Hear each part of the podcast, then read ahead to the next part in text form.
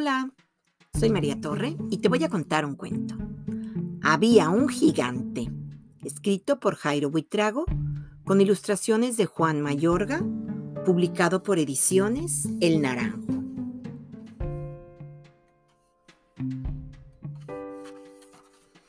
Había un gigante tan grande como un árbol, como el árbol más grande, y le tenía miedo a la gente se escondía entre el bosque. Había una metalúrgica que botaba humo como un dragón. Allí trabajaba la gente. Iban a la madrugada y volvían al anochecer. Les decían a sus hijos pequeños que se alejaran del bosque.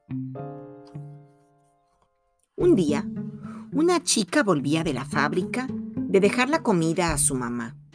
Pedaleaba por el camino de grava que bordeaba el bosque. Entonces vio un zorro herido en el camino.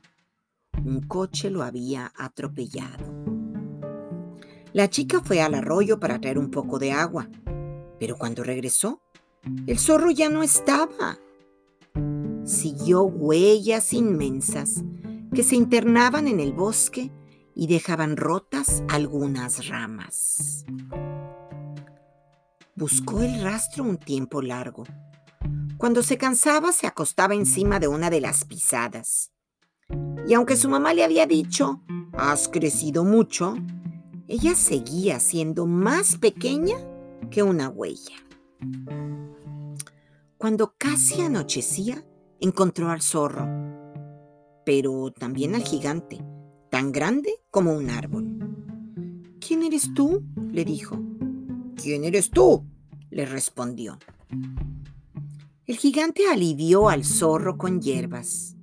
Los gigantes no le temen a los zorros, ni a los búhos, ni a los gatos monteses.